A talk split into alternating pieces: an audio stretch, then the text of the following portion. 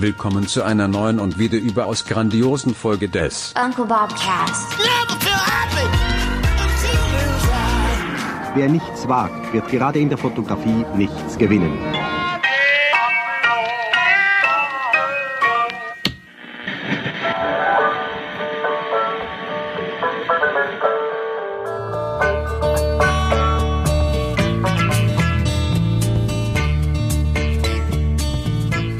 Wunderschönen guten Morgen. Guten Morgen, lieber Nils. Ich möchte heute mit dir über EDV-Strategien, Backup-Strategien und die Mobilität des Selbstständigen der Zukunft sprechen. Oh, ich würde gern mit dir über das Tim Raue Shooting von letzter Woche sprechen.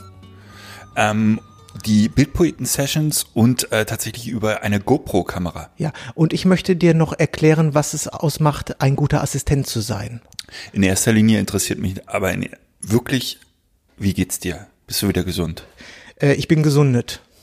Du bist gesund. Ja. Du kannst aber mal hier schauen, guck mal, siehst, siehst du das hier? ja, Wie sieht das aus? als ob du ein bisschen zu viel Gitarre gespielt hättest. Ja, so ähnlich, das ist Trockenheit. Oh, Ich bin eine Woche lang von innen ausgetrocknet. Und das macht sich jetzt hier zum Beispiel an meiner Hand bemerkbar, dass ich hier äh, richtig Risse bekommen habe. So, so trockengelegt dann war hast ich. du mit den Infusionen zu lange gewartet. Ja, es ist, es, ich bin ja ähm, am, äh, als wir am Donnerstag aus Indien wiedergekommen sind, ging es mir ja noch relativ gut, was sich dann aber rapide verschlechtert hat, so dass ich am Freitag sofort zum Arzt gerannt bin, weil es mir da schon echt Hundeelend ging. Ja.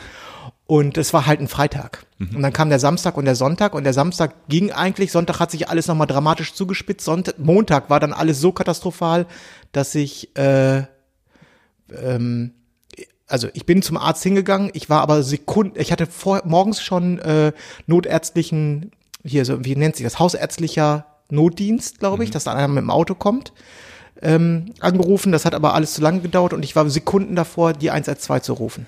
Ja, ich hatte am Freitag Shooting, mehrere Shootings und habe äh, über diverse Kanäle von dir immer gehört, oh, hier Tropeninstitut und Malaria und und ich habe immer so in meinen Körper reingehört und dachte, okay, wie geht's dir eigentlich? Weil ich im Prinzip haben wir in Indien immer das gleiche gegessen. Ja. Nicht von einem Teller, aber wir haben dieselben Muscheln, denselben Fisch, dasselbe Hähnchen, immer. Und ich dachte, okay, Nils äh, stirbt gerade. Was ist mit dir? Und ich musste immer, eigentlich ganz gut noch. Ja. Es war ein bisschen blöder bei dem Shooting. ne? Ja, äh, kurzum, mir geht's ja wieder gut, aber ich hatte das, was äh, angeblich eigentlich alle haben, wenn sie aus Indien wiederkommen. Also ich hatte es also Durchfall mit Fieber, äh, mit alles. Einmal mit alles. Und äh, das hat halt einen äh, massiven Wasserverlust zur Folge. Der äh, schöne Zähne hast du, Manuel. Ich habe ein bisschen Zahnleute. Aber kannst ja mal aufhören, dir daran Wir werden rumzuprokeln. nicht während- jünger. Ah, die drücken so. Mal, mal die Zähne drücken so. Das ist ein bisschen unangenehm. Hab schlecht geschlafen. Bin aber trotzdem gut drauf. Ja. Naja, Also es war insofern ganz lustig, weil du ähm, jeden Tag haben wir einmal mindestens kommuniziert und da hast du mir immer eventuelle Jobs durchgegeben. könntest du mal zu der Herrn Raue fahren und da fotografieren? Könntest du eigentlich, hast du da schon was vor? Und könntest du, und Ines parallel auch, weil Ines natürlich einen Babysitter gefehlt hat, wer könnte denn die Hochzeit, ähm, ist es am Ende nichts passiert? Ähm, außer, dass wir den Raue-Job zu zweit gemacht haben letzte Woche. Naja, also n- nichts passiert, würde ich jetzt so nicht sagen. Also es ist natürlich nichts Schlimmes passiert. du hast viel verschieben können. Aber ähm, eine Woche unplanmäßig ausfallen, ähm, das ist richtig hart. Also ich habe ähm, bei Kunden echt jonglieren müssen. Äh, da ist eine Menge Geld äh, den Bach runtergegangen. Das ist, das war, das ist schon hart. Aber du hattest keine Hochzeit in der Zeit. Nee, das hatte ich nicht. Und das ist ja tatsächlich eine Sache, die nicht verschiebbar ist und die wirklich ärgerlich ist. Und ähm, weißt du, ein, ein Businessjob kann man schieben oder in der, in der Regel zu geht, geht der zu schieben. Ja, eine Hochzeit kann man wird- natürlich, du, äh, am Ende äh, kann man alle, äh, auch eine Hochzeit ist, wenn du äh, krank ist, krank. Das ist nicht, äh, das Leben dreht sich nicht, die Welt, die Erdkugel dreht sich nicht um Natürlich, Hochzeiten. aber die Business-Jobs hast du ja nicht verloren, die sind jetzt einfach nur eine Woche später oder Ja, einen Monat aber du später. hast halt, ähm, es, äh, es, in diesem konkreten Fall war es so, dass die Sterne über diesem einen Businessjob standen sowieso noch nicht so günstig. Da ist im Vorfeld Ja. schon so ein paar Sachen schiefgelaufen. Und dann kam, das ist einfach nur so, steht der Tropfen hüllt den Stein. Der Kunde war nicht happy. Ja. Und dabei hätte ich gekonnt. Ja. Aber der hat gesagt, wie der gut, ja, nee. Dann, dann verschieben wir lieber. Genau. Was war's? Äh, letzte Woche waren wir, war Donnerstag, waren wir bei Raue? Ich glaube, es war Donnerstag, ne? Ist ja auch egal. Wir waren letzte Woche bei Tim Raue, ähm, der gerade ordentlich abgesahnt hat. Ich habe heute Morgen nochmal nachgeschlagen. Also der das müssen wir fairerweise sagen. Wir waren ähm, bei Marie Raue, seiner Ex-Frau und äh, der Restaurantbesitzerin. Wir waren im Restaurant Tim Raue. Wir waren im Restaurant Tim Raue, genau. Und ähm, der äh, Auftrag, äh, um das ganz kurz zu umreißen, bestand darin, nicht Fotos von ihm zu machen, sondern von ihr zu machen. Pressefotos von Marie Raue. Genau, So. plus ein äh, Gruppenbild mit der ganzen Mannschaft, äh, weil Herr Raue oder das Restaurant Tim Raue, Entschuldigung, 19,5 Punkte bei den äh, Gourmetos ab, abgegriffen hat. Nein, das ist nicht richtig. Doch. Ich meine schon. Na, sag du mal. Ich habe heute Morgen nämlich nachgelesen. Na, wir haben, ähm, äh, ich sollte ein Foto machen, ein Gruppenfoto machen, losgelöst von den anderen Fotos. Was für ein Bericht für den, äh, Ah, für den Feinschmecker. richtig. Gut.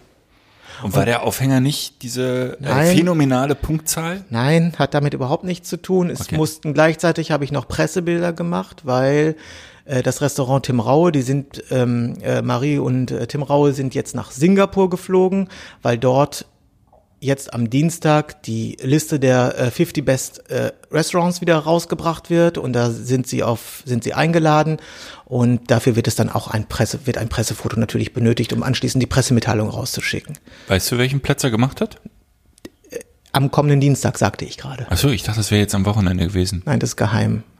Also diese, ähm, Sprich morgen. ja. Okay. Genau. Also das we- weiß er auch nicht, das weiß niemand. Weiß niemand. Okay. Es gibt nur eine Einladung. Du wirst, Gut. du wirst eingeladen und was dann passiert, das ist dann in, Ja. liegt in der Hand der Jury. Wir haben dieses Gruppenbild gemacht, was mich ja wirklich erstaunt hat, ist die ähm, Menge der Mitarbeiter. Das waren ja so bummelig 25, 30 Mitarbeiter, was ich für ein Restaurant, was sagen wir mal 50 Tische hat, vielleicht sogar ein bisschen weniger. 50 Tische? 40? Ne, keine 40 Tische. 30? Ja, ich meine, wir waren noch da. Wie viele Tische sind das? Z- 20? Max? 20 Tische? Zwischen 20 und 30 Tische, sage ich mal. Finde ich äh, das schon erstaunlich, so viele Mitarbeiter äh, zu haben und bezahlen zu müssen, ist schon eine Ansage. 25 Gehälter jeden Monat äh, plus das eigene, ordentlich. Hätte ich nicht gedacht. Ich hätte gedacht, die kommen da so mit 15 Mann um die um die Ecke. Ähm, ja, Ja, aber ich meine, das hat, ähm, das hatte Tim Rau damals auf dem Keep It Real schon erzählt und das ist auch allgemein bekannt. Die meisten ähm, Sterne-Restaurants werden ja nicht Inhaber geführt oder Inhaber betrieben, so wie, wie dies in diesem Restaurant ist, sondern hängen an einem Hotel zum Beispiel dran. ja. So, das heißt, sie werden querfinanziert, weil übrigens ist doch Johann Lafer auch aus dem Grund ähm, aus der Sterneküche auch ausgeschieden, weil er sagt, das, das, das ist halt einfach, das trägt sich alles nicht. Das, du zahlst am Ende, zahlst du drauf, um Sterne zu haben. So. Und es gibt einige wenige Restaurants, also das, es gibt zum Beispiel das, äh, das Rheinstoff und äh, das Nobelhart und Schmutzig, die übrigens jetzt auch in der äh, Top 100 sind seit äh, letzter Woche hier in Berlin. Äh, die sind, äh, die haben meines Wissens auch keinen äh, viel, großen Finanzier dahinter, sondern die, die betreiben das auch selber. Tim Rau betreibt das selber. Und ähm, das ist erstaunlich, dass die, oder das ist eine große Leistung, dass das funktioniert ohne großen Geldgeber im Hintergrund. Ja. Aber ich war gestern zum Beispiel italienisch essen bei mir an der Ecke und ich glaube, die hatten, ähm, Jetzt bin ich aber gespannt, wo äh, das ich glaube, die haben so 50 bis, naja, ich bin nicht schlecht im Schätzen, hat man gerade gesehen, 50 bis 70 Tische und ich glaube, es gab drei Kellner.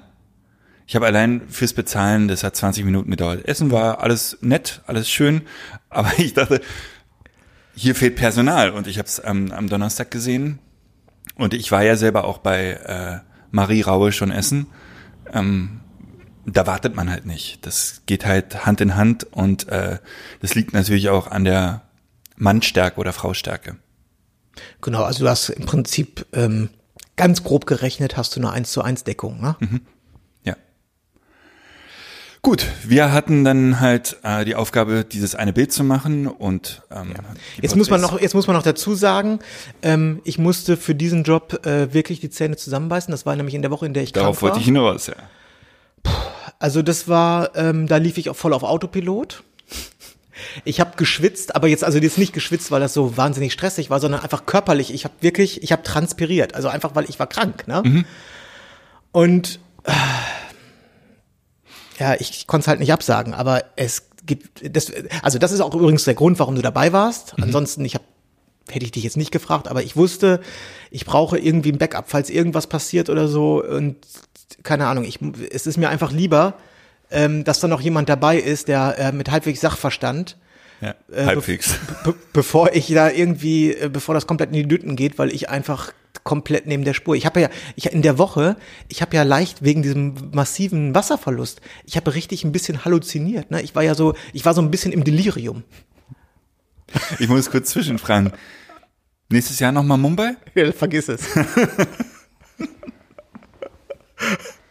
Ich wäre dabei. Naja, und dann äh, dieses Gruppenfoto, da hatte ich mir schon sehr viele Gedanken gemacht im Vorfeld, weil Gruppenfotos sind nicht einfach. Und der Kunde wollte, das Briefing vom Kunde war, äh, mach mal ein Gruppenfoto, aber Gruppenfoto mal anders. Oh, und wenn ich das höre, da kriege ich, da kriege ich ja schon Ausschlag, ne? Ja, und vor allen Dingen eine Doppelseite. Eine Doppelseite A4, also ein, ein A3-Bild ähm, in einem Hochglanzmagazin. Ja. Das kann, da kannst du die ja auch nicht auf eine Treppe stellen und nett grinsen lassen. Das äh, kommt ja irgendwie auch ein bisschen komisch. Ja. Gut. Ähm, lange Rede, kurzer Sinn. Äh, ich hatte mir im Vorfeld überlegt, äh, es macht Sinn, die nicht alle in die Kamera gucken zu lassen. Ich habe mir gedacht, wir stellen die irgendwie im Restaurant auf. Äh, jeder macht so seins, äh, nur äh, Tim und Marie, die beiden Chefs, gucken in die Kamera und, und die Angestellten sind so locker rum verteilt. Ja. Vielleicht hat mal einer einen Fisch in der Hand oder äh, Wir nehmen Messer eine oder hochauflösende Kamera mit und machen das Bild. Richtig, so, das war der Plan. Ähm, dann kam ich dahin und auch äh, Tim hatte sich schon Gedanken gemacht. Seine ähm, Idee war sehr, sehr ähnlich, nur der wollte, er wollte keine Küchengeräte dort haben oder so, sondern das heißt, er hat den allen Glas Wein in die Hand gedrückt, ein paar Teller hingestellt, ein paar Nüsschen dahin und hat gesagt, unterhaltet euch mal. So. Dann fange ich an zu fotografieren. Dann haben wir noch, mussten wir noch ein bisschen beleuchten, Blitze aufstellen. Das ging Gott sei Dank, irgendwie hat das dann alles funktioniert. Und dann zoome ich in dieses, also will ich gucken, ob das scharf ist und zoome in das Foto rein denke so, also irgendwie war das alles so, ich habe doch hier dieses, das ist das 1430, das neue auf der Z, das sieht sonst schärfer aus, irgendwie, ah, das ist schärfer. Und dann fragst du, Bei Blende 5.6. ja, bei Blende 5.6 und dann hast du mich gefragt, sag mal, äh, wieso hast du nicht die Z7 mitgebracht? Und dann gucke ich vorne drauf und denke, Z6, ach scheiße, das ist nicht die hochauflöste gelöste Kamera. Und äh, dann hatte ich noch die Idee 850, dann meintest du, dann nimm doch dafür ein anderes Objektiv. Und dann gucke ich in meinen Objektivkoffer, nicht die richtigen Objektive für die Kamera dabei. Und da war mir dann nochmal so richtig klar, ey, krank irgendwo hinfahren mit einem leichten Fieber und so, das ist, äh, das ist nicht so geil. Naja, gut. Was ist die Lösung? Was war die Lösung? Äh, du hast äh, mich da auf den richtigen Trichter gebracht. Du hast gesagt, ähm, mach mal mehrere Fotos und das stitch ich dir hinterher in Photoshop. Genau. Wir haben äh, fünf Hochkantbilder gemacht von dieser Gruppe und ähm, die mit Photoshop verrechnet. Ähm, und da hätte ich einfach nur einen, Tipp, den ich dir mal geben will, weil du hast gesagt, du hast es hier probiert und dein Rechner hat angefangen zu rauchen.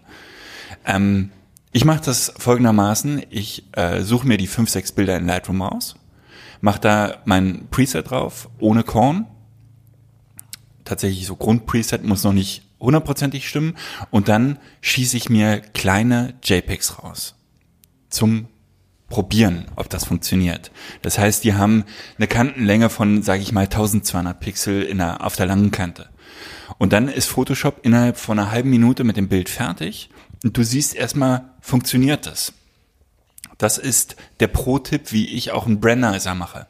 Wenn ich einen Brandizer aus 50 Bildern mache und ich würde das mit den mit vollen TIFFs machen oder sogar mit RAWs machen, würde mein Rechner auch sagen, Sie mal, geht's noch?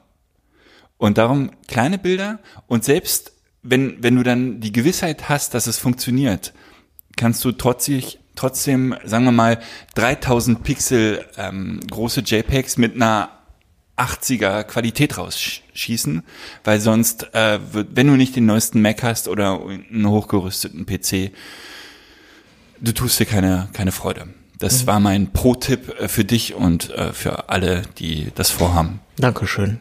Bitteschön. Ja, gut, du hast es zusammengebaut, es hat eigentlich ganz gut funktioniert, ne? Ja. Genau.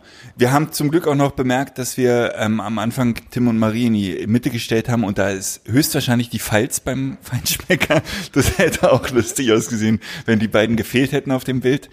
Äh, wir mussten ganz zum Schluss nochmal umarrangieren, aber hat gut geklappt. Das Bild sieht. Genau, jetzt äh, haben wir zwei Varianten. Einmal ist die Mitte frei von dem Foto und einmal ist die Mitte äh, von den Chefs belegt. Äh, ich habe heute einen Telefontermin mit denen da in Hamburg und dann sollen die sich mal entscheiden, was sie für ein Foto haben wollen und ob sie das überhaupt haben wollen, ob es ihnen genügt und schauen wir mal. Gut, ich bin jedenfalls froh, äh, das war also der einzige Fotojob, den ich letzte Woche hatte, der einzige, den ich nicht absagen konnte, Ja. Äh, der nicht verschiebbar war und ähm, ich bin froh, dass äh, der erledigt ist und auch der ist auch gut geworden. Also, aber das hat wirklich, ähm, da muss ich sagen, da musste man mal echt äh, die Zähne zusammenbeißen. Haben wir geschafft. Ja. Ähm, ich wollte ein kurzes Update äh, für die Bildpoeten-Sessions geben. Ähm, wir wurden vom Veranstalter nochmal ein bisschen eingekürzt, was gar nicht schlimm ist. Ähm, wir hatten in der Sendung von vor zwei, drei Wochen, oh, vielleicht auch vor einem Monat, gesagt, dass wir 60 Karten verkaufen. Ähm, das sind aber zu viel, weil die Bildpoeten sind ja auch noch da. Wir, wir kommen da in fast voller Stärke. Ähm, das heißt auch, äh, die Bildpoeten, die keine Vorträge halten, werden höchstwahrscheinlich vor Ort sein. Und äh, dann werden wir über na, wären wir an die 80 Leute und das ist einfach äh, zu viel für diese Lokation und darum äh, sind wir auf 50 äh, Karten eingekürzt. Ähm, der Verkauf läuft super. Genau, Also es, ähm, ähm, gut, gut, die Hälfte der Karten ist äh, weg. Genau. Nach Und dieser mehr als die neuen, Hälfte, äh, würde ich sagen, ja. 50 äh, Teilnehmerrechnung, äh, was im Übrigen für jeden einzelnen Teilnehmer natürlich super ist. Genau. Dass wir da ein bisschen limitiert sind, weil äh, das macht das Ganze halt intimer, ne? Genau, und ich wollte ganz kurz einen Ausblick wagen. Ich sag mal, nach der Sommerpause, also äh, in, in zwei, drei Wochen werde ich im Urlaub sein für ein, zwei Wochen. Und danach, also wenn die sozusagen die Sommerferien beendet sind und alle wieder ein bisschen, also die die Kinder haben, wieder in den Alltag starten, werden wir uns die Speaker hier mal in die Sendung holen und wenn es nur für eine Viertelstunde, 20 Minuten ist und mal ein bisschen auf den Busch klopfen, äh, was der andere Heinermann so vorhat, was der Kalis vorhat, was Janik Zufel äh, vorhat. Alle mal hier ein bisschen abfragen, thematisch, äh, was sie vortragen wollen, äh, da freue ich mich sehr drauf. Gute Idee, Manuel. Gute Hat. Idee. Die möchte ich unterstützen. Dann bist du äh, mit dabei, das freut mich. Sehr schön. Was hast du am Wochenende getrieben? Na, Jetzt? nicht, nicht viel. Ja? Ja, ich hab, war doch krank. Jetzt? Immer noch? Naja, Also, du hast so nachgeschlafen. Naja, das waren wir waren wirklich Nachwehen. Also ges, bis gestern war der, also jetzt gestern Sonntag war der erste Tag, wo ich sage, ich glaube, ich bin vollständig genesen. So. Aber äh, ich habe jetzt ja auch eine Woche im Bett gelegen. Ich, das heißt, ich bin so ein bisschen äh, schlapp, so insgesamt. So, weißt du, es muss erstmal wieder Muskelaufbau stattfinden. Sehr schön.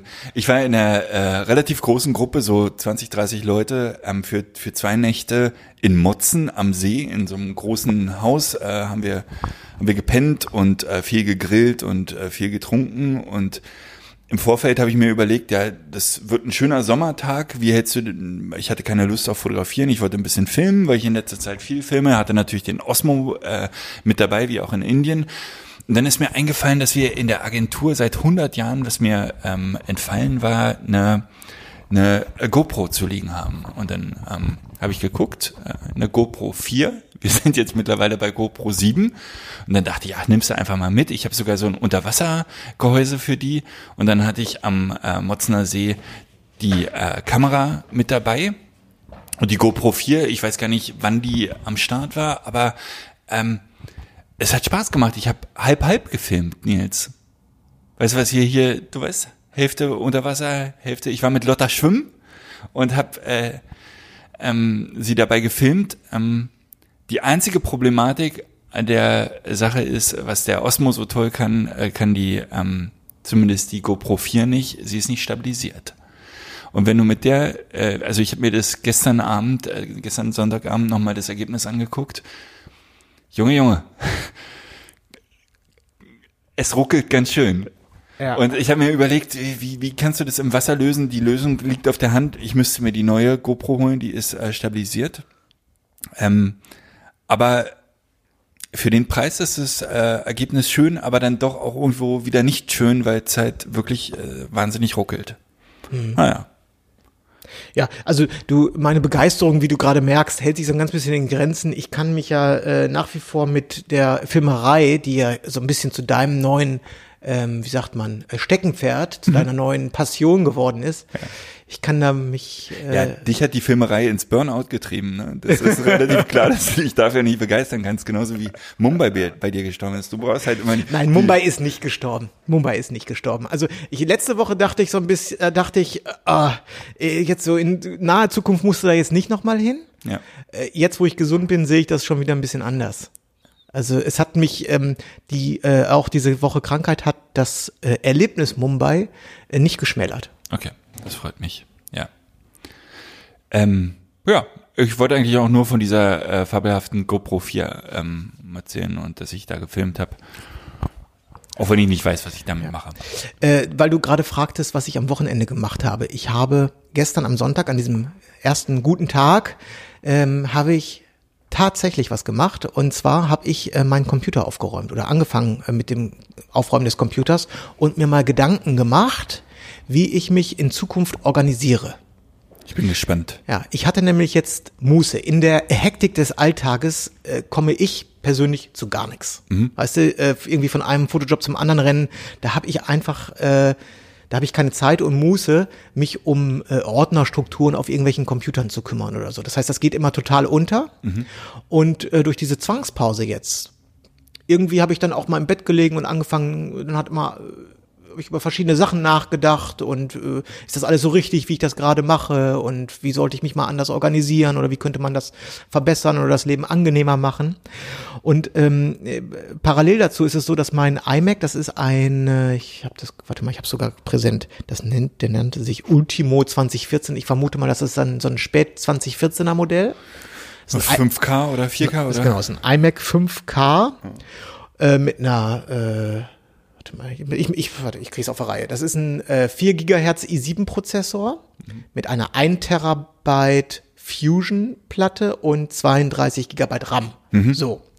Und äh, dieser Rechner, der, äh, der Wasserball, der Circle of Death, die Eieruhr äh, des Windows, Ja. äh, die geht in letzter Zeit relativ häufig an und das geht mir schon ziemlich auf den Keks. Wäre meine erste Frage, wie voll ist der Rechner? Der war, die Festplatte war sehr voll. Okay, dann So. ist das kein Wunder, würde ich, Ich muss sagen. jetzt dazu ne? sagen, ich benutze regelmäßig äh, Clean My Mac, so ein kleines Programm, was äh, einmal die Festplatte scannt und äh, alte Dateien rausschmeißt und sowas alles macht. Aber ich habe jetzt ge gehört, ähm, dass es wohl mal Sinn machen kann, das System neu aufzusetzen. Das ist ja mehr so eigentlich Windows-Logik, ne? Eigentlich eine Windows-Logik. Auf der anderen Seite 2014, 2019, da sind jetzt so fünf Jahre dazwischen. Ja, da kann man vielleicht mal auch mal das Naja, aber du hast ja ein Software-Update im Prinzip mehrmals Ja, aber gemacht. es ist ja nur ein Versuch. Ob Ja, das was okay. bringt, weiß ich nicht. Es, Das soll ein Versuch sein. So, jetzt muss ich aber natürlich ähm, anfangen, erstmal den Computer aufzuräumen, weil die Platte ja fast voll war, wie gesagt. Und bei der Gelegenheit habe ich also angefangen. Ganz kurz, dieses ähm, Fusion Drive sind dann Platten, ne? Ist eine, eine die- drehende und eine ähm, ja, wahrscheinlich, genau. SSD. Ja. Und wenn die zu voll ist, ja. Okay, erzähl mal weiter. Ja.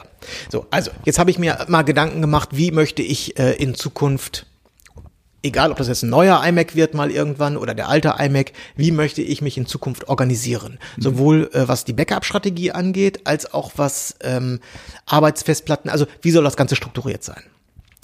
Und ich bin äh, zu einem Ergebnis gekommen. Vor, sagen wir mal, ungefähr sechs Wochen habe ich zum ersten Mal die kleinen Sandisk SSD-Platten ähm, wahrgenommen. Das sind so, ja, das sind halt SSD-Platten von Sandisk, die gibt es, glaube ich, bis zu zwei Terabyte. Äh, ich habe selber Nicht davon, ganz günstig. aber auch nicht, die, also ein Terabyte kostet, glaube ich, rund 160 Euro. Das ist jetzt nicht absurd teuer. ja. So. Ungefähr doppelt so teuer wie, wie eine drehende WD oder sowas, ne?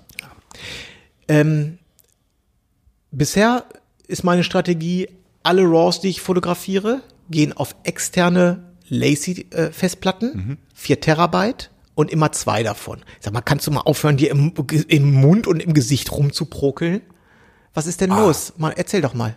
Was hast du denn im Mund? Was ist denn da? Mir, mir drücken die Zähne. Ich weiß nicht was. Ich glaube, Und mein, was- mein was- Weisheitszahn was schiebt nach, nach vorne und ich habe so einen Druckschmerz auf der linken Wie kommst du auf, wie kommst du auf die Idee, dass dein Weisheitszahn deine Zähne nach vorne schiebt? Ich habe, äh, der eine Zahn tut weh, aber nicht äh, äh, kariös weh, sondern ähm, äh, Druckweh. äh, Druckweh. Und wenn ich gegendrücke, lässt der Schmerz nach. Und darum habe ich das Gefühl, dass Spannung auf der Zahnreihe liegt. Ich bin absoluter Laie da, aber du hast auch einen äh, Zahnarzt, Papa.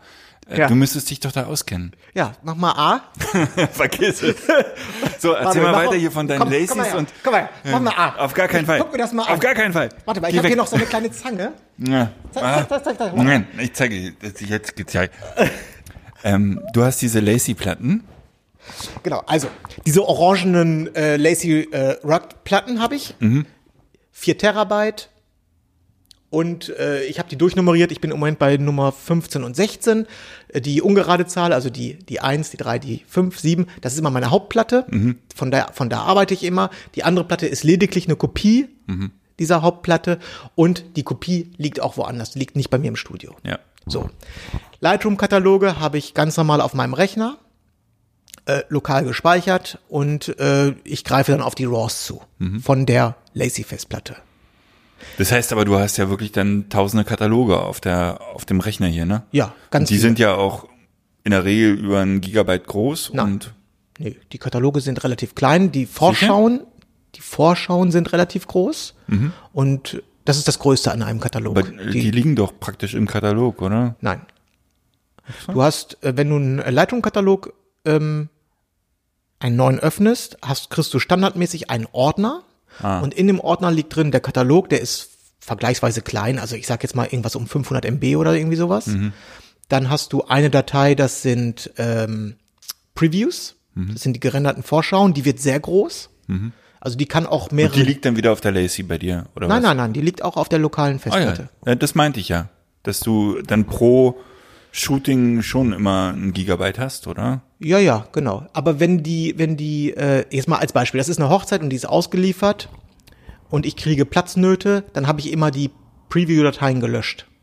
Ah, okay. Okay. Weil die brauche ich dann ja im Prinzip nicht mehr. So. Lange Rede, kurzer Sinn. Die RAWs gehen nach wie vor bei mir auf externe Festplatten. Daran ändert sich überhaupt gar nichts. Wenn ich jetzt äh, mit neuen Fotos nach Hause komme, dann werden erstmal Smart Previews gerendert, sodass ich nicht mehr von den RAWs auf den externen Festplatten arbeiten muss, sondern mit Smart Previews arbeite. Die RAWs brauche ich dann nur noch für den Export. So, die, der Lightroom-Ordner mit äh, den Lightroom-Katalogen, mit den Lightroom-Previews, mit den Smart Previews, der liegt auf eben einer solchen SanDisk SSD und nicht mehr auf dem Rechner.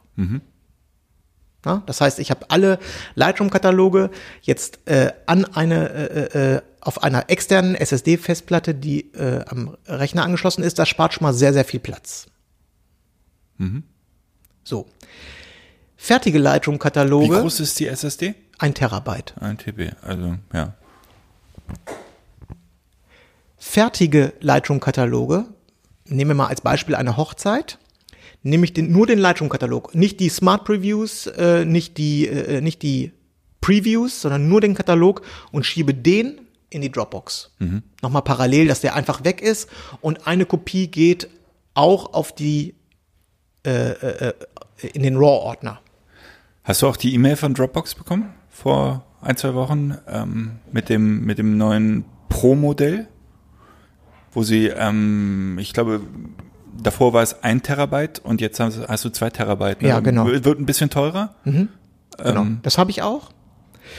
So, also der erste, also die, die erste große Umstellung ist, Lightroom-Kataloge liegen, Arbeitskataloge, an denen ich rumvorwerke, die liegen auf einer externen SSD-Festplatte und ähm, liegen nicht mehr auf dem iMac direkt. Wenn was fertig ist, geht das Backup in, in die Dropbox. Und die kleine SSD hast du gespiegelt als, als äh, Backup? Nein, die, die, die hat kein Backup. Mutig. Naja, die, du, die, die, ähm, tendenziell werde ich so machen, dass ich, ich sag mal, einmal in der Woche äh, von aktuellen Projekten, es sind ja nur Kataloge, ne? Warum spiegelst du die nicht direkt gleich in die Dropbox? Ja, möchte ich machen, habe ich aber noch nicht rausgefunden, wie das geht. Okay. Ja, das ist der, der einzige Punkt, bei dem ich mich noch, das mache ich jetzt im Augenblick händisch, indem ich einfach äh, noch einen, einen Dropbox-Ordner auf meinem Lokalen habe, wo die Lightroom-Kataloge immer gebackupt werden. Ja. Ich überlege gerade, wenn man, wenn man gleich in der Dropbox arbeitet und die, der Dropbox sagt, wo, wo sie hin, äh, äh, du kannst nicht verschiedene Orte angeben, ne? Das ist das Problem.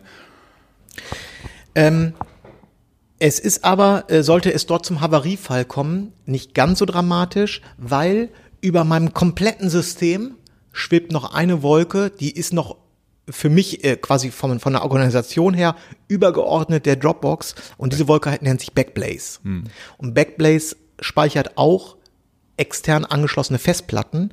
Das heißt, sollte es äh, auf der externen SSD zur Havarie kommen, habe ich immer noch ein Backup bei Backblaze und mittlerweile ist es, glaube ich, so, dass du dir die sogar online runterladen kannst. Früher, als ich vor Jahren mal bei denen das Abo, das Jahresabo abgeschlossen habe, war es so, dass wenn du einen Schadensfall hattest, müssen die dir irgendwie aus den USA eine Festplatte zu schicken. Das musst du alles natürlich bezahlen. Mittlerweile, glaube ich, stellen die allerdings auch Downloads zur Verfügung. Also ne, diese ähm, nicht ganz so äh, äh, gut wie oder äh, so äh, ähm, benutzerfreundlich wie eine Dropbox natürlich, aber immerhin noch mal ein, ein, Aber doppelter das Boden. Problem an Backblaze ist ein bisschen, äh, dass du nie tagesaktuell gebackupt bist. Ne? Die brauchen doch im Upload unfassbar Nein, lange, du, oder? äh, ja, einmal. Beim ersten Mal. Danach, Naja, aber wenn du heute äh, von der Hochzeit wiederkommst, ist die Hochzeit doch frühestens in einer Woche oder zwei Wochen äh, bei Backblaze oben, oder? die RAWs meinst du? Ja. Ja, das dauert ein bisschen.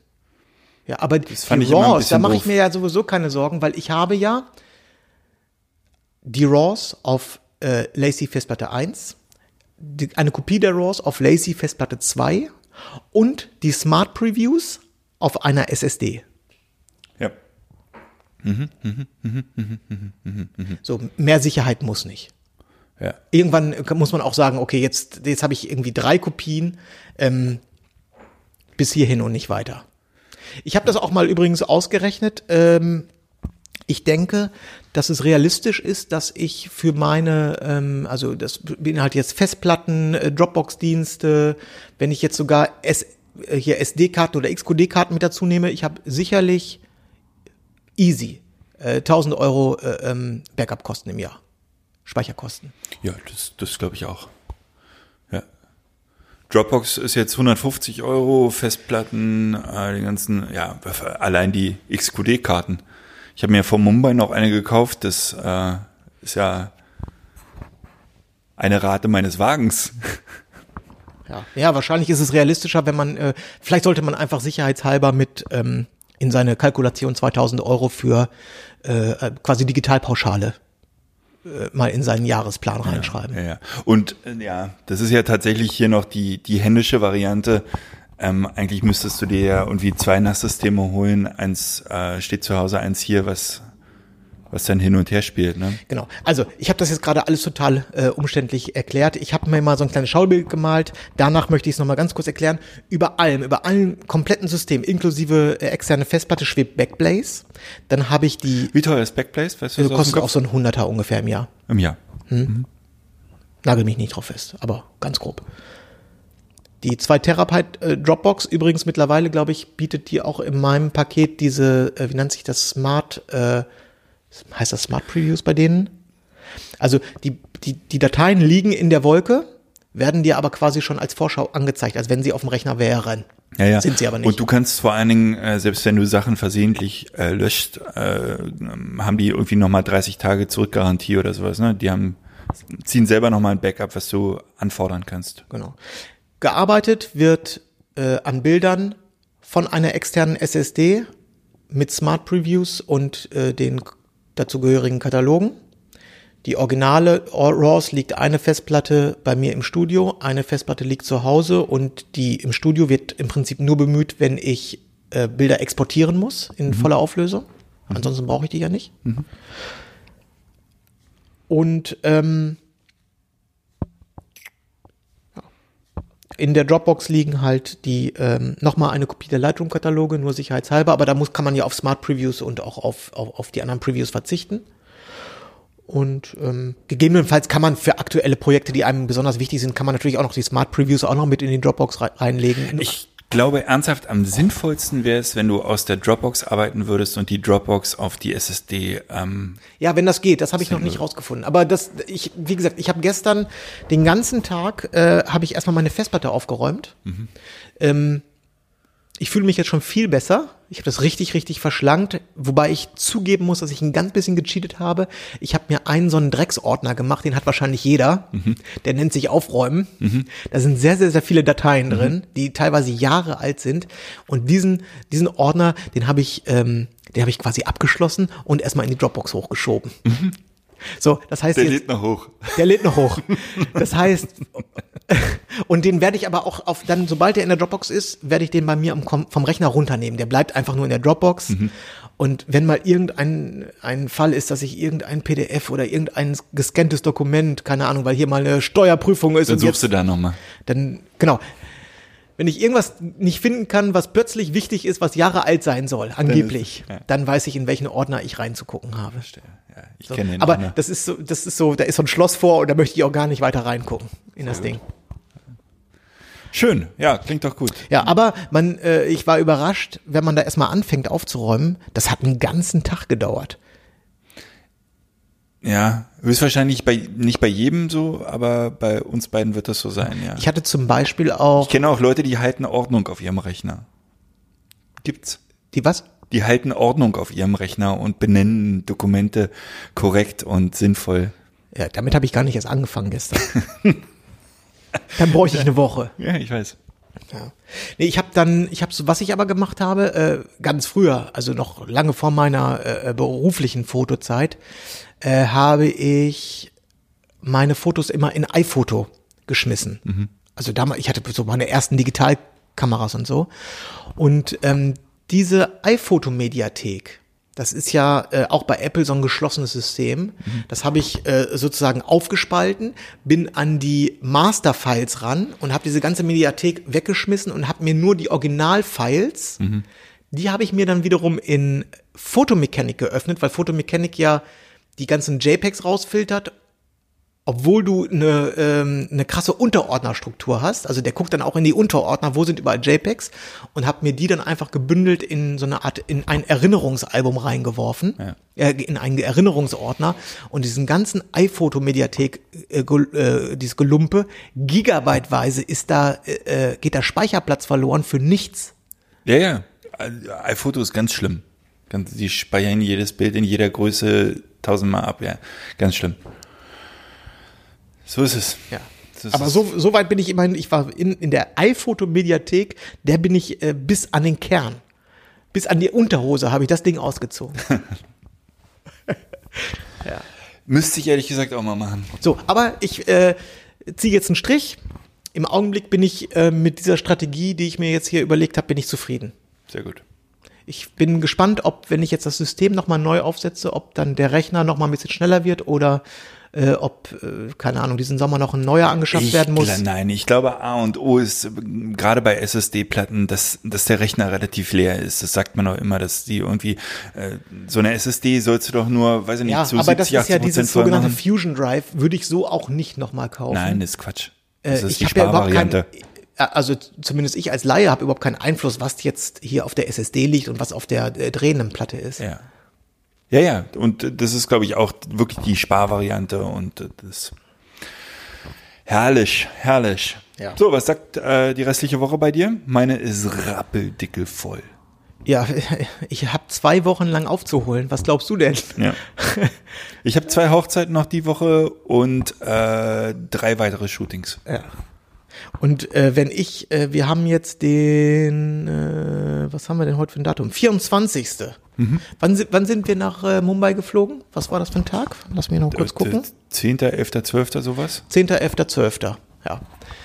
Ähm, wenn ich jetzt in den nächsten sechs Tagen mein Umsatzziel für äh, Juni erreichen möchte, kannst du dir vorstellen, was hier diese Woche äh, los ist. Ja. Umsatzziel ist ja auch Überleben. Es geht doch nur ums Überleben. Umsatzziel Ja, jetzt hier. die, die einen nennen es Überleben, die anderen nennen es Umsatzziel. Das ist einfach nur das schöne, das schönere Wort dafür. Ich bin ganz froh, ich bin am Mittwoch, habe ich äh, Hochzeit ähm, auf Rügen. Und äh, ich habe ein bisschen die Hoffnung, dass äh, Rügen nicht 38 Grad erreicht. Wie hier angesagt ist für Mittwoch. Und ich äh, fahre morgen Abend schon nach Stralsund und penne da eine Nacht, äh, weil die Hochzeit am Mittwochmorgen relativ früh beginnt. Äh, und ich habe die große Hoffnung, dass es da mühkühler ist und nicht äh, die Mumbai-Verhältnisse, die wir zu erwarten haben diese Woche. Ich möchte noch über eine andere Strategie mit dir sprechen. Ähm, jetzt gerade bist du einmal mit dem äh, Uber-Bike, Ja, was ich äh, gemietet hatte. ja, ohne Helm. Ohne, muss, da muss man doch keinen Helm tragen, oder? Ich war wahnsinnig schnell. Äh, Es also ich, sieht ja, äh, ich habe ein bisschen dich belächelt und ich belächle jeden, der, der hier so E-Bikes fährt. Ähm, also es sei denn, er ist schon über 50. Aber macht schon Spaß. genau, also hier in Friedrichshain, ähm, die, wie heißen die nochmal? Was steht da vorne drauf? Äh, Ich es nicht, es wurde bereits, nee, wurde es weitervermietet? ja, es ist nicht mehr da. Ist nicht mehr da, okay. Gut, also Uber jedenfalls hat hier in der ähm, äh, City Ost überall ihre äh, knallpinken, nee, was ist das für eine Farbe? War Nee, ja, rot-orange. So ein rot-orange äh, Fahrräder aufgestellt mit Elektromotor. Die Anmietung ist kinderleicht Was, ähm, ja, wie funktioniert das über eine App? über eine App. Die haben, äh, die äh, Fahrräder haben einen QR-Code an Mhm. mehreren Stellen und du hältst einfach nur das Handy auf den QR-Code und dann ist das Fahrrad. Und du zahlst äh, über Zeit oder? Du zahlst über Zeit, das sind, ich meine, sowas wie 10 oder 15 Cent pro Minute, glaube ich. Und eine einmalige Gebühr von, Anmietungsgebühr von einem Euro. Also vorhin war es konkret so, ähm, ich bin im Studio angekommen, du hattest zu mir gesagt, äh, du bist unterwegs, hast nicht viel Zeit, ich bereite hier alles vor, stelle fest, verflixte Tat, äh, die, Keine Mikros. die Mikros liegen noch bei mir zu Hause. Ah, okay. Dann stand hier in der Straße ein Uber-Bike, habe ich kurz angemietet, bin nach Hause geschossen, habe die Mikros geholt, kam wieder und dann habe ich dich einmal damit fahren lassen, weil das ist echt lustig. Ich habe das gestern zum aller, allerersten Mal, äh, habe ich in meinem Leben auf einem E-Bike gesessen und ich war überrascht, wie viel Spaß das macht. Ich habe das auch eher, belächelt das auch eigentlich eher. Aber es, äh, es macht einfach Spaß, muss man sagen. Ja. So. Jetzt, Ich habe ein bisschen die Sorge, also jetzt äh, vielleicht nicht bei uns, aber so, aber ich habe das schon öfter gehört, ge- dass gerade Senioren sich damit wahnsinnig überschätzen. ein bisschen Respekt muss man haben. Also ich hatte jedenfalls ein bisschen Respekt davor. Es gibt, glaube ich, das habe ich auch schon mal erzählt, diese ähm, Bergwege, die für E-Bikes äh, mittlerweile ge gesperrt wurden, weil die Senioren alle auf 3000 Meter mit den E-Bikes gefahren sind und nicht mehr runtergekommen sind. ähm, und ich glaube halt, dass äh, äh, man sich auch wirklich vertut in der Geschwindigkeit. Ne? Also ähm, man ist schon zackiger unterwegs und hat dann vielleicht auch andere Bremswege oder Reaktionswege, als man gewohnt ist. Hm? Aber schon. Auch für den Preis super. Obwohl, ähm, jetzt müsste ich da nochmal eingrätschen, ähm, auf deiner Fahrt zum Flughafen nach Tegel vor Mumbai hast du ein langes Gespräch äh, mit einem Taxifahrer über Uber gehabt. Ne? Uber sind eigentlich schon ganz schön böse. Im Taxigeschäft sind die böse, ja. Ja. Ja. ja. Wobei ich nicht weiß, ob man sagen kann, dass Uber böse ist. Äh, Ich glaube einfach nur, dass das, das liegt in der Natur der Sache, weil äh, So die, ein bisschen wie Airbnb im Hotel-Business, ne? ja, also das ist, Die machen, machen schon also- die Preise ganz schön kaputt. Äh, Was, was hast du, der Taxifahrer hat das irgendwie Da habe ich, ne? ne? da habe ich eine, da habe ich eine etwas differenziertere Meinung zu. Aber das, das ist jetzt sehr schwer zu erklären. Das ist das Problem mit Uber ist meiner Meinung nach Digitalisierung, die sehr sehr schnell voranschreitet, trifft auf auf, auf, auf deutsches konservatives Denken, auf, Deu sicher, auf deutsche ja. Strukturen. Das sind zwei Welten, die da gerade aufeinander prallen. Und es sieht im ersten Augenblick so aus, als wenn Uber wahnsinnig böse ist. Ich glaube allerdings, dass die ähm, auch das, das Uber und das Taxigeschäft, dass die eigentlich im Einklang miteinander leben können und sogar vielleicht voneinander profitieren und lernen können. Aber ähm, das, das, das deutsche System lässt das im Augenblick nicht zu und da prallen im Augenblick einfach Welten aufeinander. Und solange das so ist, wird ist Uber auch ein bisschen böse und wird auch so wahrgenommen. Das müsste aber alles nicht so sein. Ja. Ich war ja schon geschockt von den Zahlen, die du mir gesagt hast, die du höchstwahrscheinlich jetzt auch nicht mehr parat hast, ne? wie, wie viel da am Ende für den Fahrer überbleibt, Uber bleibt da, ähm, war schon erschreckend Naja, also wenig. die, ne? äh, genau, also die, äh, das, das ist in der Tat ein bisschen böse. Bei Uber ist es wohl im Augenblick so, dass der, der Großteil der Uber-Fahrer, ähm, die leben unterhalb des Existenzminimums. Also die haben, ein, ich glaube, ein Taxifahrer hat ein, ein Einkommen von 1500 Euro oder so im Monat, ein Uber-Fahrer deutlich weniger. Das heißt, äh, die Uber-Fahrer machen den Taxifahrern im Augenblick insofern Konkurrenz, als dass sie konkurrenzlos günstig arbeiten können, weil sie so wenig Geld verdienen, dass sie über, ähm, über Ämter zum Beispiel Wohnungen äh, beantragen. Also die kriegen, die kriegen Sozialleistungen, gehen aber arbeiten. Das ist so wenig, dass sie wieder Anspruch auf Sozialleistungen haben. Das heißt, du hast, äh, ein Uber-Fahrer wird quasi äh, über den Staat quer äh, subventioniert. Okay. Das heißt, da müsste die Politik mal eingrätschen. Ja, die müsste an sehr vielen Stellen eingrätschen. Aber also das, dieses äh, ähm, Thema Digitalisierung, das treibt mich persönlich sehr um. Ich finde das sehr, sehr interessant. Und ähm, ich finde das, ähm, also ganz er ernsthaft, für, äh, für die Bundesrepublik Deutschland sehe ich schwarz.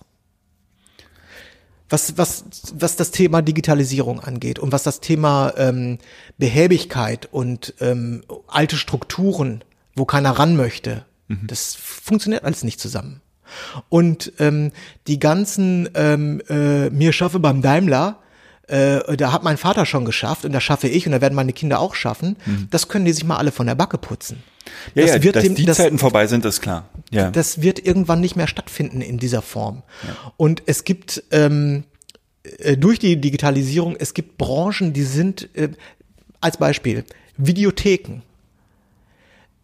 Ich glaube, es, es, de, facto gibt es die nicht mehr. Es gibt noch vielleicht in Berlin, gerade in einer Stadt wie Berlin, gibt es vielleicht noch zwei oder drei Videotheken, die sich darauf spezialisiert haben, auf Arthouse-Filme, die keinen Streaming-Dienst irgendwo im Angebot haben, die da irgendwelche alten Kopien rumliegen haben, wirklich, also richtiger Nerdkram. Ja. Ansonsten, das Ding ist tot. Das ist, die ganze Branche ist weg. Und äh, wie ist das passiert? Innerhalb von vier Jahren, von drei Jahren, eine gut laufende, als ich nach Berlin gezogen bin, in der Zeit zwischen 2000 und 2010 ungefähr, in diesen zehn Jahren, da haben hier Videotheken aufgemacht, das waren Paläste. Es gab Da war, ganz- man traf genau. sich samstags abends hier im Jahr 2010, trafst du dich noch in der Videothek. Da war, die haben Popcorn verkauft, Ja. äh, die hatten hunderte Kopien der neuesten Filme da stehen. Das waren, das waren, äh, die, die Videothek kam richtig aus diesem Schmuddel-Image auch raus. Das waren richtig hochpolierte Hochglanzdinger. Der ganze Markt, die sind alle tot. Das gibt's nichts mehr. Es gab noch diese Übergangsphase, wo du dir DVDs nach Hause hast schicken lassen. Ne? Amazon hat das gehabt und die großen Videotheken auch. Du hattest irgendwie so eine Liste, so eine Endlosliste und immer drei DVDs kamen zu dir und du konntest die so lange behalten, wie du wolltest, über ein Abo. Kennst du das noch? Love Film hieß das bei Amazon. Love Film. die ganze Musikbranche über Nacht tot. Gibt, gibt, nimmt heute noch das Wort Areola einer in den Mund? Nee, nein. Hörspiel, also gut, Kassetten, jetzt brauchen, mit sowas brauchen wir jetzt nicht anfangen, aber die Musikbranche, die, die, äh, die Filmbranche und das wird sich, jetzt gibt es noch sehr viele andere Branchen, wo, die das genauso betrifft. Und das wird sich aber fort, das wird sich fortführen. Ich habe einen sehr interessanten Vortrag gehört von einem äh, Professor, der ähm, sich mit der Zukunft auseinandersetzt und unter anderem mit der Zukunft der Mobilität. Und darüber möchte ich nämlich gleich auch nochmal mit dir sprechen. Der hat damals als äh, Jürgen Schremp noch Vorstandsvorsitzender von Mercedes-Benz war oder damals von der Daimler Chrysler AG oder so. Da hat er zu dem gesagt, wie stellst du dir ähm, euer selbstfahrendes E-Auto vor. Wie sieht das aus? Und er sagte, ja, so ungefähr so hier ganz geil, so wie die E-Klasse hier, schön stromlinienförmig, hier ein schönes Lenkrad, bequemer Sitz vorne und so. Und da hat er gesagt, ähm, sag mal, äh, wie Lenkrad? Warum denn vorne ein Sitz und warum vorne und hinten einsteigen und warum sieht das Ding denn, soll das Ding denn aussehen wie ein Auto? Ja, weil das ein Mercedes ist. Mercedes sieht aus wie ein Mercedes, das muss auch aussehen wie ein Auto. Mhm. Also nein, das muss es genau nicht. Das muss ein rechteckiger Kasten sein, wo du drin stehen kannst und hinten muss eine Minibar sein. Mhm. Und die muss gut gekühlt sein, weil ich möchte doch ein, äh, ich möchte doch einen Drink einnehmen, während ich von äh, Berlin nach Hannover fahre. Mhm. Warum sollte denn da ein Lenkrad drin sein? Das Ding fährt doch von alleine. Ja, nein, also das muss, muss auch ein Auto. Er hat gesagt, was die, was die Autobauer nicht verstanden haben. Das ist so ähnlich wie die Ent eine Analogie äh, gibt es äh, im Übrigen im, in der Mobilfunkbranche.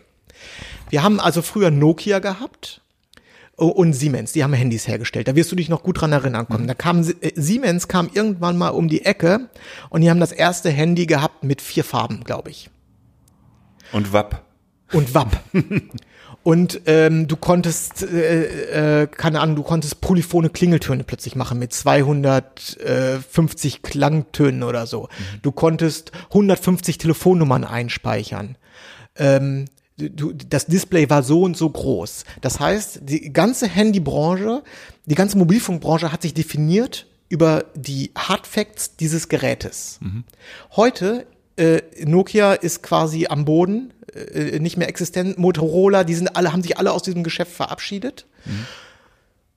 Heute interessiert keine Sau, was das iPhone, was das für einen Chip hat. Dich interessiert das nicht, ob das iPhone, äh, wie viele Farben das hat. Das interessiert dich alles nicht. Das Einzige, was dich interessiert, ist, welche Plattform äh, läuft auf dem Telefon. Das heißt, funktionieren die Apps, welche Apps bekomme ich. Ähm, vielleicht interessiert dich noch, welche Kamera da drin ist, aber eigentlich auch nur am Rande. Ja. Ne? Das heißt, du, das, du kaufst das Gerät nicht, weil das Gerät irgendwie mit durch technische Daten überzeugt. Vollkommen irrelevant. Einzig und allein die Software, die darauf läuft, das ist das, was entscheidend ist. Und genauso wird es mit Autos passieren. Am Ende des Tages ist das scheißegal, ob da vorne ein Mercedes-Stern drauf ist, ob da ein BMW-Stern drauf ist oder ob da ein Tesla-Symbol drauf ist. Das Einzige, was dich interessiert ist, ist da hinten drin eine Minibar? Funktioniert die gut? Kann ich die Minibar so programmieren, dass die dann kalt ist, äh, wenn ich sie brauche? Sieht der Monitor, der mir äh, ähm, die Informationen gibt, wie lange ich noch fahre und wo der nächste Stau ist, sieht das alles geil aus? Wie viele Monitore sind hier drin?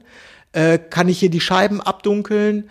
Ähm, wie bequem ist der Sessel? Das sind die Dinge, die interessieren und nicht, ob, äh, äh ob da irgendwo äh, nicht die Dinge, die ein Autobauer heute interessiert. Das heißt, die, die eigentliche Ingenieurskunst, die wird aussterben. Mhm. Wenn man das analog zur ähm, Handybranche sieht, kommt halt irgendwann irgendein No-Name und wird alle anderen verdrängen. So wie beim iPhone damals. So wie, wie zum Beispiel, äh, ich kann jetzt sehr schwer einschätzen, wie die Zukunft von Tesla aussehen wird. Aber die ähm, kümmern sich äh, mutig um die Mobilität der Zukunft, zumindest um, um einen Aspekt der Mobilität der Zukunft, also konkret um Autos. Und die entwickeln seit Jahren, ja. entwickeln die äh, ähm, ihre E-Autos, die haben doch gerade. Und die Versorgung gleich mit, ne? Die, die haben in, äh, in Südamerika, glaube ich, ist das, haben die gerade die größte äh, Fabrik für, ähm, äh, für Akkus gebaut. Die größte Fabrik der Welt. Für Was ist es? Solar World äh, von Elon Musk? Ja. Das ist ja genau äh, das, was ihn so besonders macht. Er hat nicht nur die Autofabrik, sondern auch noch die Versorgung gleich in die Hand genommen. Die Biografie von ihm kann ich jedem ans Herz legen. Ja. Unfassbarer Typ. Und ähm, ich glaube, dass die, äh, dass die deutsche äh, Ingenieurskunst und auch die deutsche Kunst, Autos zu bauen, Premium-Autos zu bauen, das wird auch noch alles eine Zeit lang anhalten. Das wird auch noch eine Weile funktionieren. Aber das wird nicht mehr ewig funktionieren. Und ich glaube, dass dieser, dieser Moment, wo das kippt, das haben wir jetzt so häufig erlebt, der ist, der kommt so schnell, den mhm. siehst du gar nicht kommen. Ja. Und da glaube ich, ähm, sind wir in Deutschland ähm, äh, auch, auch politisch wirklich hinten dran. Wie gesagt, diese die Kanzlerin, die noch äh, und man kann ja sagen, neulich gesagt hat, dass sie äh, sich nicht sicher ist, ob dieses Internet sich durchsetzen wird. So, das hat die jetzt mittlerweile auch, be- aber es gibt jetzt so eine Art Digitalministerin, die da so ein bisschen auf Instagram rumhüpft. Was soll denn der Quatsch? O- Oder ähm, das ist doch nicht wirklich was machen. Ganz lustig war, ähm, bei den Kameras hat man es ja in den letzten zwei, drei Jahren auch gemerkt, äh, wie, wie der Spiegel anfängt zu bröckeln im wahrsten Sinne. Nein, das war kein, das war ein Erdrutsch, der da stattgefunden hat. Richtig, aber wie, ich darf dich erinnern, wie wir zwei bei Herrn Raue äh, am Donnerstag standen und beide gesagt haben, also so Blitzbilder mit Spiegel äh, ist schon geiler als mit einer, mit einer Spiegellosen. Also da Ja, aber das ist doch nur, das ist doch nur eine Nischenerscheinung. total. Okay. Das ist ja, das ist ja nur eine Nischenerscheinung. Und ähm, äh, ja, naja, ist egal. Du, we- weißt du, das Problem ist, wir sitzen hier, ich sitze hier im Studio ähm, in mitten in Berlin, mitten in Berlin, zwei Meter von meiner Scheibe entfernt und ich kann hier nicht im Telekom-Netz telefonieren. Das geht nicht. Und ich muss, ich zahl, muss im Monat an die Telekom äh, zahle ich, glaube ich, äh, irgendwie 90 Euro äh, Handygebühren jeden Monat. Das kann doch wohl nicht angehen. Du, in Mumbai habe ich äh, 4G gehabt, wo ich, du stehst da, du denkst, du bist hier in der dritten Welt. Du stehst hier auf dem Müllberg, auf, du, du stehst da in der Scheiße, aber hast 4G und zwar überall, wo du gehst und stehst. Das geht, das funktioniert alles. Aber das, das, das, das, das findet hier einfach nicht so richtig statt. Ja. Also und das ist, ich glaube, das ist bei vielen auch schon in den Köpfen angekommen, aber die sind alle, die sind alle so verkrustet und die sind alle so konservativ und die sind alle so dämlich, dass die das nicht, dass die das im Kopf nicht klarkriegen, dass sie sagen, wir müssen jetzt was machen und zwar ganz schnell. Ja. Und ähm, wenn du, weil du gerade 4G gesagt hast, was mit 5G dann erstmal möglich sein könnte, wenn, wenn äh, die Telekom und Vodafone das hier in Deutschland auf die Reihe bekommen und was das für deine Backup-Strategie bedeuten könnte, die du uns gerade erzählt hast, wenn 5G funktioniert und wenn vielleicht ein Kamerahersteller das auch mal hinbekommt, äh, in eine Kamera eine Karte reinzusetzen, dann kannst du direkt in die Dropbox fotografieren auf einer Hochzeit. Dann ist ein Kartenslot oder zwei oder keiner plötzlich egal. Ja. Oder überleg dir mal bitte noch mal was anderes jetzt in Bezug auf Autos. Ähm, Im ländlichen Bereich, äh, das muss man ausklammern, da ist, da ist das, ähm, äh, da ist die Denkweise noch ein bisschen anders. Da hat ein Auto nach wie vor, glaube ich, sehr viel mit Status zu tun. Und ist auch eine Notwendigkeit. Also ist beides. Äh, Es gibt die Notwendigkeit, ein eigenes Auto zu besitzen, weil du einfach große Strecken überwinden musst, zur Arbeit, zum Kindergarten, zur Schule, wo auch immer. Äh, Die Infrastruktur mit Bussen ist nicht so gut. Und es ist gleichzeitig ein Statussymbol. Und auch, ich glaube, dieses Statusding ist sehr, sehr, sehr wichtig. Hier in Berlin, in der Innenstadt, hat, äh, wenn wir mal jetzt vom Grunewald absehen und von Dahlem absehen, wo es schon auch en vogue ist, noch ein, ein, ein äh, AMG, eine AMG G-Klasse zu fahren oder, äh, oder auch mal ein Maserati oder so, ist, hat sicherlich auch, gibt's viele Leute, die wollen darauf nicht verzichten, auf gar keinen Fall. Ich persönlich, ich scheiße darauf. Ich habe kein Auto, ich möchte kein Auto haben. Äh, wenn ich eins kaufe, dann ist es wirklich nur, weil es nicht anders geht. Sondern ich, ich, ich, ich miete Fahrzeuge, ich mache Carsharing, ich äh, miete mir hier Uber-Bikes, äh, ich, ich, ich fahre S-Bahn und äh, die- die- diese ganze Statusnummer ist mir alles vollkommen scheißegal, sondern ich gehe, ich fahre Taxi, ich gehe 100% auf äh, Komfort, also was ist für mich gerade in dieser Situation notwendig und ähm, versuche die neuen Mobilitätskonzepte, die es gibt, die für mich gut funktionieren, so gut wie möglich zu nutzen. Der Rest ist mir vollkommen egal. Die Autoindustrie wird mit mir nicht mehr viel Freude haben. So, und jetzt komme ich, jetzt, äh, ganz ehrlich, äh, es macht auch wirklich wenig Freude, Auto zu fahren. Also das kommt ne, dazu. Das, Heute Morgen, Das kommt dazu. es sind Ferien in Berlin. Ich habe eine und eine Viertelstunde hierher gebraucht. Und ich bin jetzt aber, jetzt muss ich auch dazu sagen, ich bin jetzt ja nicht irgendwie, wer weiß wie Avantgarde oder äh, habe das jetzt hier alles für mich irgendwie klargekriegt und bin jetzt hier irgendwie so ein Öko-Heinzel oder so, sondern so wie ich denke, so denken hier fast alle. ja. So, und das, also, das ist aber auch ein Denken, was sich innerhalb relativ kurzer Zeit, was sich einfach gewandelt hat. Das ist, ich weiß nicht, ob das in Lichterfelde Ost schon angekommen ist. Nee, aber kann's nicht, weil es gibt bei uns weder Uber-Bikes noch Carsharing. Gibt's nicht. Weil wir zu weit aus dem Spe äh, zu weit äh, aus der Mitte raus sind. Aber ich habe noch nicht mal die Möglichkeit. was glaubst du, was das in Lichterfelde Ost, was hat das Auto äh, noch für einen Statuscharakter? Äh, Einen hohen. Ja? Du hast gerade von Dahlem gesprochen. Ich bin praktisch Dahlem. Da Das ist, das, ja- da ist das noch wichtig, auch was für ein Auto man fährt wahrscheinlich, ne? Ja, es ist ja auch eine eher ältere Gesellschaft da. Ich weiß nicht, wie wichtig das ist, aber du kommst am Auto jetzt mehr erstmal, also wenn du ein Kind hast, gar nicht äh, vorbei ohne weiteres, sonst bist du ein bisschen aufgeschmissen. Also dazu ist dann die BVG anbinden oder es ist nervig halt. Oder du bist halt so ein Sportheinzel, der viel Fahrrad fährt. Aber wenn du irgendwie am Sonntagabend mal, wenn dein Kind irgendwie äh, Halsschmerzen hat, unterbrechen, dann äh, brauchst du ein Auto. Ja. Sonst musst du jedes Mal ein Taxi und ich glaube noch nicht mal Uber kommt zu uns. Übrigens, aber auch, das muss ich jetzt auch noch mal ganz kurz hinzufügen, was ist mir nämlich auch aufgefallen. Hier in der Innenstadt sind die äh, Mobilitätskonzepte, also das Ganze ist so im Umbruch. Im Augenblick könnte man sagen, hier die, die Entwicklung steckt gerade voll in der Pubertät. Weißt du, woran man das merkt? Das ist im Augenblick seit äh, drei Tagen oder so sind E-Roller ähm, erlaubt und es gibt zwei große Mietfirmen, die jetzt über Nacht von in Nacht von Samstag auf Sonntag ihre E-Roller hier verteilt haben. Wir haben im Augenblick Mobikes, wir haben die Uber-Bikes, wir haben Lime, das ist noch ein anderer, der ähm, die diese E-Dinger zur Verfügung stellt.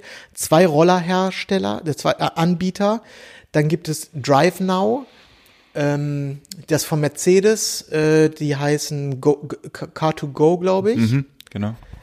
Im Augenblick sind die Straßen und die Bürgersteige so vollgemüllt. Das, es kann auch zum Beispiel regelmäßig steht hier einfach mal ein Roller quer auf dem Gehweg. Oder die, ein Fahrrad liegt halt hier halb in der Spree.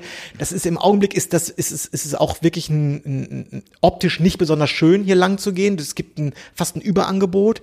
Das heißt, es ist wirklich wie so ein, Friedrichshain sieht aus wie so ein pickeliger Teenager. Das ist alles, das geht schon alles so den richtigen Weg und es wird auch seinen Weg gehen. Aber das hat sich alles noch nicht so ganz gefunden. Hast du dir so einen Roller mal geholt? Nee, die finde ich auch richtig kacke. Also das möchte ich nicht. Das, die, die, die nerven. Aber bist du ihn mal gefahren? Der, der Roller ist, die, ist, ist für mich so ein bisschen so wie ein Bierbike. Das, das nervt. Beides nervt. Ja? Ja. Ich glaube, das macht richtig Spaß. Ja, das kann sein. Bierbike macht, wenn du besoffen bist, auch richtig nee, Spaß. nee, das aber macht keinen Spaß. Bierbike macht überhaupt keinen Spaß. Du bist unfassbar langsam und musst richtig treten. Ich hatte das einmal, aber das war furchtbar. Ja, nee, aber diese Roller, das, das nervt mich jetzt schon. Ich habe gestern war der, äh, glaube ich, der erste Tag, wo die so äh, oder Samstag war der erste Tag, wo die richtig im Einsatz waren hier offiziell. Und du siehst halt nur irgendwelche äh, Touristen, die dann sonntags mittags schon halb besoffen auf den Dingern rumfahren und wo ich jetzt schon sehe, das wird im Krankenhaus enden. Und, und, und, und die gefährden ja nicht nur sich selber, sondern auch- die nehmen ja auch noch. Ach naja, gut, ist egal. Also die, die Roller finde ich, das, das finde ich nervig. Aber gut, das gehört halt auch mit irgendwie dazu. Das, deswegen sage ich Pubertät. Das wird sich schon erübrigen. Die, die werden hier nicht mehr ewig äh, rumfahren. Kannst du dich daran erinnern, was ich am Anfang der Sendung zu dir gesagt habe? Wir sollten das Intro zum Ende einsprechen, wenn wir wissen, worüber wir geredet haben? Ich habe ich hab doch am Anfang gesagt, ich möchte mit dir über die äh, Mobilität der Zukunft reden.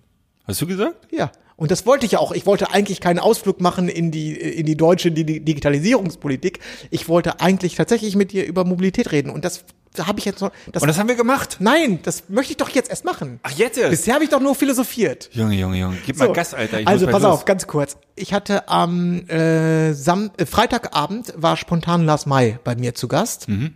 Wir haben ein bisschen auf dem äh, Balkon rumgehockt um, und und über dies und jenes unterhalten. Unter anderem hatte er erwähnt, dass er sich ein E-Bike gekauft hat damit jetzt mal zur Arbeit fährt und äh, dass er das ja, das, das, ja, da, ich glaube, er hat sogar irgendwas erzählt, dass das irgendwo steuerlich gerade begünstigt wird oder so, keine Ahnung, wei- weiß ich nicht mehr.